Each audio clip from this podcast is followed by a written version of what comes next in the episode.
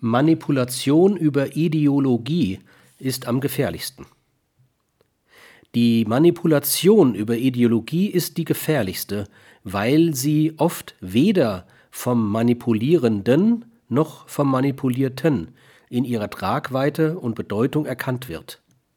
Deutlich mag hier werden, dass kleinkarierte Versuche, Manipulation als individuelle Technik zur besseren und konfliktfreien, im egoistischen Sinn, Lebensgestaltung einzusetzen, erheblich zu kurz greifen.